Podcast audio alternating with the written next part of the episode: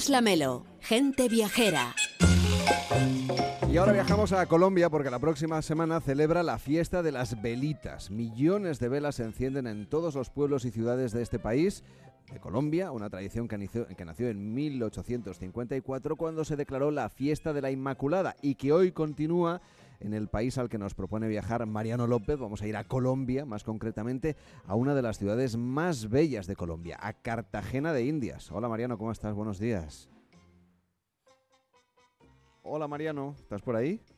Esa propuesta sí. A ver, ¿qué tal? Ahora te escucha, ahora te escuchamos. Ah, ¿Cómo estás? No, estaba diciendo que me estaba escuchando esa propuesta de ir a la playa nudista con bufanda. En fin, es una, una imagen que tengo ahora que desterrar. Hablamos de Colombia, de esa y de esa fiesta de las velitas que acompañan cada uno que enciende una velita con un deseo. Y como decías, dentro de Colombia, si os parece, vamos a viajar a Cartagena de Indias. Para muchos es la ciudad más bella del Caribe. Lo tiene todo para serlo. Un patrimonio histórico muy bien conservado, calles y plazas siempre, siempre llenas de vida, todos los colores del Caribe y por supuesto palmeras y el mar, que llega suave, sin huracanes, a sus murallas. El explorador Pedro de Heredia fundó la ciudad en 1533, en un lugar que ya había llamado la atención de una expedición anterior, la de Rodrigo de Bastidas, y había llamado la atención por la excelencia de su bahía, muy cerrada, muy bien protegida naturalmente. Los indios caribes que la habitaban llamaban aquel lugar Calamarí, que significa cangrejo, seguramente porque la bahía está definida por dos brazos que parecen las pinzas de un cangrejo que en su cuerpo tuviera alojada la ciudad.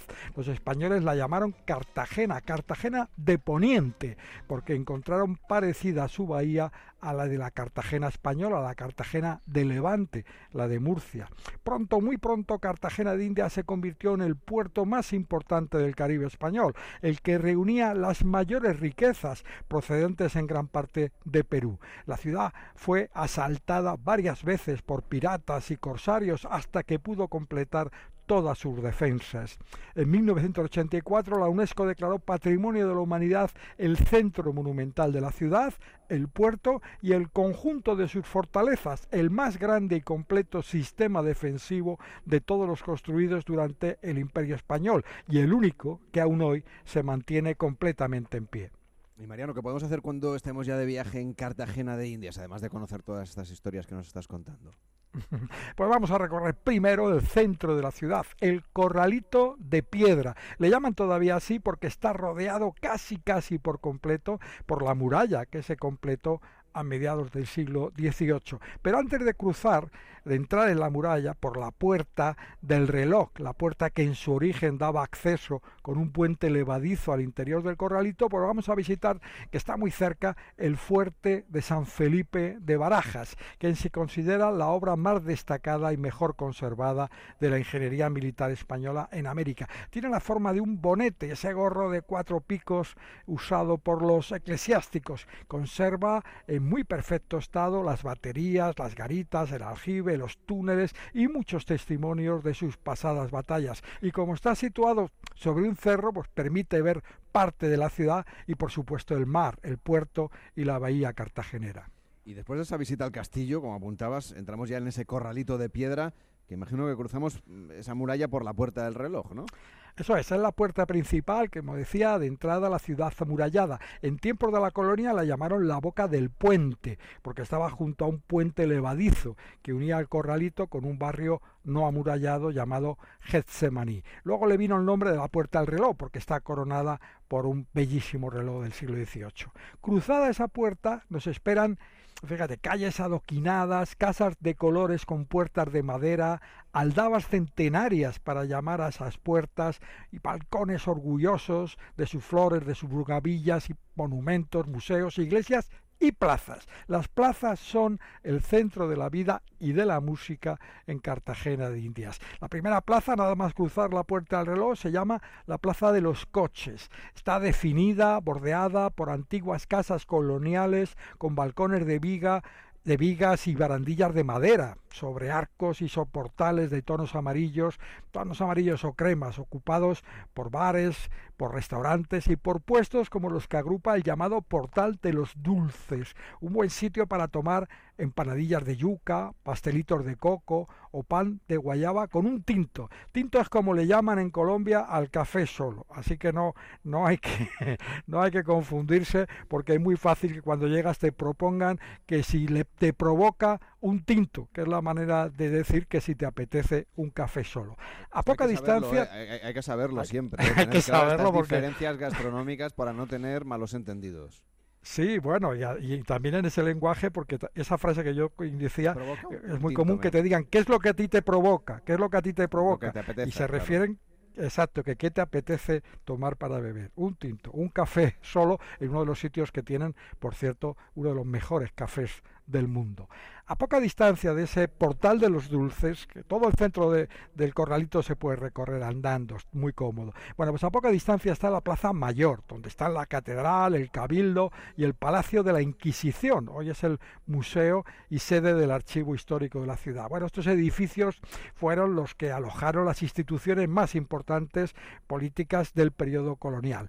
Al sur de esta plaza, bajando hacia el puerto, se encuentra otra plaza importante, la Plaza de la Aduana, donde se levanta la iglesia más llamativa de la ciudad, por la cúpula que tiene esta iglesia, la iglesia de San Pedro Claver, que parece una cúpula importada de Florencia.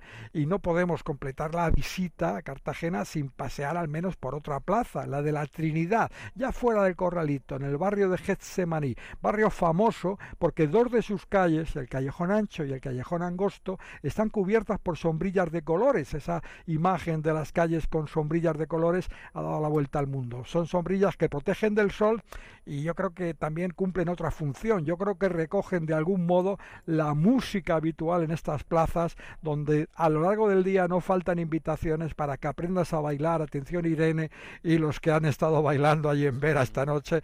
Aprendas a bailar champeta, cumbia, vallenato, salsa, mapalé, que es algo de lo más difícil que hay, y reggaetón. Las múltiples músicas que animan la vida. Mapalé lo sabe bailar todo, Irene. ¿eh? Pues Mapalé es una antigua danza.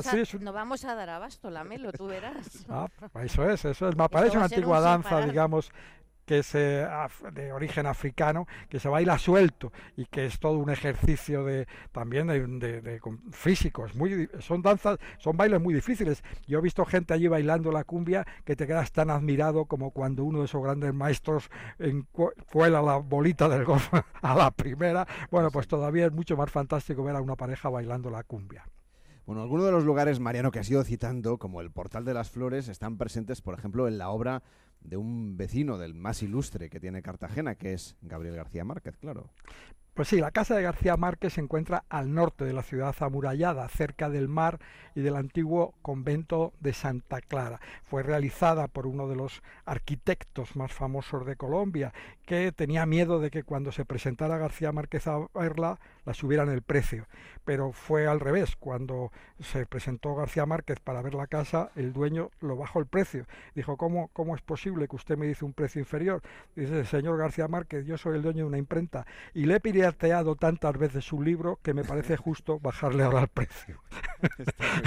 bueno, no se puede visitar, está cerrada de momento, seguro que terminará siendo un museo. Suele ser el punto de partida de los tour guiados por la llamada Ruta de García Márquez, un recorrido por los lugares de Cartagena que aparecen en sus novelas, como el Portal de los Escribanos, que habla en el amor de los tiempos de cólera. Sigue siendo un lugar en el que hay escribanos, gente allí con su ordenador, con máquinas de escribir todavía, en el que redactan cartas o lastra a quien se lo piden.